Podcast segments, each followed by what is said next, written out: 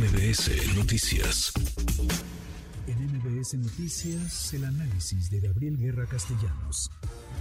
Montón de temas que platicar contigo, querido Gabriel. Déjame empezar por esto último, lo del frente, y ahora hablamos también del mensaje durísimo hoy de Marcelo Ebrard, en donde acusa eh, simulación acarreo en favor de Claudia Sheinbaum y dice que si no dejan a la gente decidir libremente en la encuesta de Morena, vendrá el desastre. ¿Cómo estás, Gabriel? Muy buenas tardes.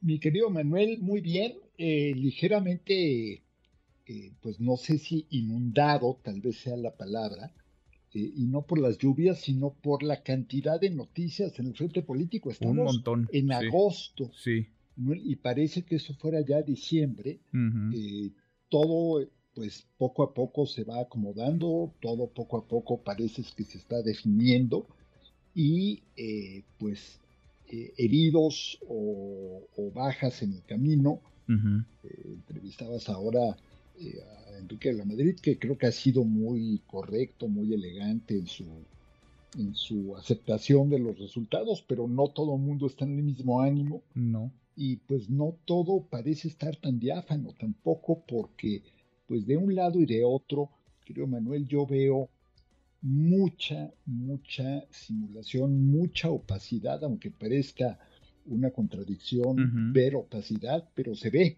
se ve claramente como eh, tanto del lado de Morena y su alianza como del lado del frente, eh, pues están haciendo como que no pasan cosas que son muy evidentes. A ver, en el tema del frente, Gabriel, avanzan Xochil Gálvez, Beatriz Paredes, Santiago ¿Son los tres mejor posicionados? Digamos, ¿son los tres más competitivos?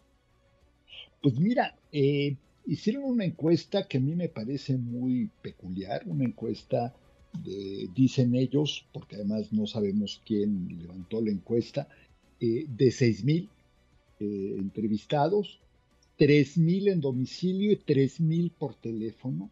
Y lo primero que te diría cualquier encuestador serio es que no puedes equiparar nunca una encuesta telefónica con una encuesta en directa. No hay manera. No, aunque entiendo eh, que le dieron distinta ponderación, le dieron mayor ponderación a la de domicilio, 70% y 30% a la telefónica. Sí, pero aún así te genera una distorsión. La, la telefónica mete una distorsión eh, gratuita, es decir, si te tienes que limitar por un tema presupuestal que me sorprendería porque pues tienen, la verdad es que eh, los tres partidos tienen bastantes recursos y prerrogativas, eh, pues si lo, lo, tienes que limitar, pues mejor haz cuatro mil o cinco mil en vivienda y ahórrate la telefónica que puede ser muy engañosa y además pues ahí están los números que están difundiendo, pues que favorece abrumadoramente a Xochitl.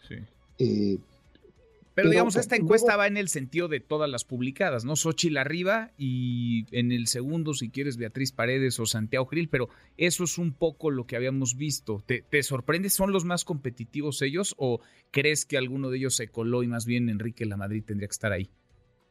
Yo siento que eh, Enrique era muy competitivo y siento que tal vez, en fin, eh, pudo haberse colado. Pues, yo no estoy tan seguro, aunque me queda claro que las presiones, y ahí es donde entra la otra parte, qué tanto pesa aquí la voz y el dedo mágico de los presidentes de los partidos para decir a este lo quiero adentro, a este no lo quiero adentro, hasta qué punto eh, Santiago Krill, que pues entra un poco de panzazo, tal vez, eh, pues hasta qué punto es una imposición de la dirigencia actual del PAN. O sea, es una batalla más bien entre dos, entre dos mujeres que serían las más taquilleras, Ochil Gálvez y Beatriz Paredes.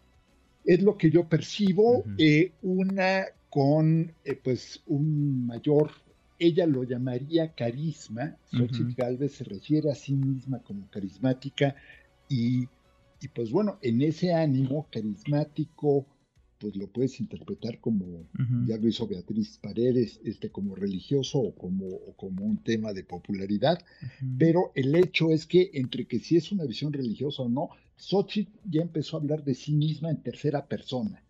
Y eso ya, querido Manuel, me preocupa. Está muy arriba, muy, muy arriba Xochitl Galvez en las encuestas. Beatriz Paredes, ¿la ves haciendo campaña? ¿Le cuesta trabajo estar de pie? ¿Le cuesta trabajo eh, hacer recorridos largos? A Beatriz, que tiene muchos años haciendo vida pública. ¿La ves? ¿La ves competitiva? A mí, Beatriz, me parece por mucho la más preparada, la más formada, de eh, todas las eh, alternativas que tiene la oposición.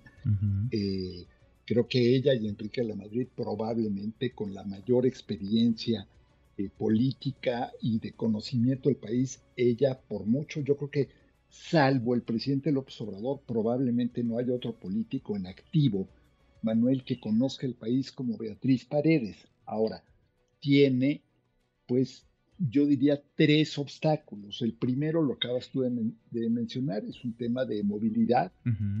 Se puede atenuar un poco en, tiempos de redes sociales y en tiempos de inmediatez. Que no le hemos visto eh, tampoco en redes sociales eh, con un papel destacado. No le hemos ¿no? El, el, segundo obstáculo que enfrenta es su partido, es decir, la etiqueta de PRI, pues es eh, pues una etiqueta tóxica en estos momentos, creo que ha quedado más que demostrado. Y el tercer impedimento, y que yo creo que le puede pesar mucho si no lo corrige muy rápido, es precisamente este. No tiene una presencia activa en redes sociales, no tiene eh, un estilo, eh, podríamos decir que eso es vacuo o superficial, pero pues si tú como político no adecuas tus mensajes a los formatos modernos, pues cuesta más trabajo que llegues. Pues sí, pues sí, porque parece si no puedes andar Sí, parece un aspirante, digamos, de otra de otra época con una trayectoria, una experiencia innegable, pero en un momento que parece diferente a 2024. Déjame conocer tu opinión, Gabriel, sobre lo que dijo y cómo lo dijo Marcelo Obrar este mediodía. Duro, muy duro, no lo habíamos escuchado en este tono, no al menos en el proceso interno de la 4T. A ver, parte de lo que dijo Marcelo Obrador permitan que la ciudadanía libremente elija, porque si no va a ser un desastre para Morena. Pero yo diría a la dirigencia de Morena, mañana es el sorteo de las encuestas, pero firmamos que no iba a pasar nada de lo que está pasando hoy. Estamos en foco rojo. Tienen que acatar la voluntad de la gente. Sean leales a nuestro movimiento, todas y todos, y también a Claudia se lo digo. ¿Qué necesidad? ¿Qué caso tiene comprometer todo aquello por lo que hemos luchado? Exhorto a la dirigencia de nuestro partido a que deje de simular y que tome medidas y es más, no exhorto, exijo a nombre de todos los ciudadanos. Exijo, dice Marcelo Ebrard, si no permiten a la gente libremente participar, entonces vendrá un desastre. ¿Qué necesidad? Le pregunta Claudia Sheinbaum. ¿Cómo, cómo lo escuchas, Gabriel? ¿Cómo lo lees? Pues mira, durísimo, durísimo en efecto. Eh, creo que ha ido increciendo el tono de Marcelo, sus quejas por el eh, procedimiento, que es también así como hablábamos de simulación del lado del frente, pues evidentemente del lado de Morena, pues pareciera que no es que los dados estén cargados, es que pareciera que todos los dados traen el mismo número, ¿no? Este, eh, sí ha sido muy obvio, muy burdo el, el, apoyo, la cargada a favor de Claudia Sheinbaum. Eso puede o no reflejar el sentir del presidente de la República, puede ser también la interpretación de algunos, pero lo hemos visto en las giras, lo hemos visto en la recepción de los gobernadores, en el trato que le dan a los distintos eh, aspirantes. Sí me parece que Marcelo ha ido cerrando un poco la brecha, aunque hoy las encuestas que se van a conocer hoy pues evidentemente lo dejan muy mal parado. Sí, sigue segundo, eh, ¿no? Digamos, eh, Claudia Sheinbaum empezó primera y seguiría ahí, aunque Marcelo Ebrard descalifica las encuestas y él eh, continuaría en segundo. Él habla de focos rojos, parece una advertencia, dicen que el que avisa no traiciona, pero esta sí parece una especie de ultimátum, Gabriel. Pues mira, lo único que le faltó decir, creo Manuel, fue que en lugar de focos rojos eran focos naranjas para referirse a Movimiento Ciudadano, porque bueno, eh, yo creo que está, eh, pues por lo menos amagando, pero con, con, de una manera que no lo había hecho hasta ahora, con una ruptura. Eh, y yo creo que hay que recordar también, bueno, Marcelo ha sido el más disciplinado el más leal con el presidente López Obrador a lo largo de los años y las veces que se ha tenido que hacer a un lado, eh, lo ha hecho en dos ocasiones, para la jefatura de gobierno, para la presidencial, pero dicen que la tercera es la vencida. Pues Entonces, claramente, y, lo, que sí nada más es que una eh, salida de Marcelo de Morena no garantizaría por sí sola la victoria del frente eh, opositor, del Frente Amplio por México.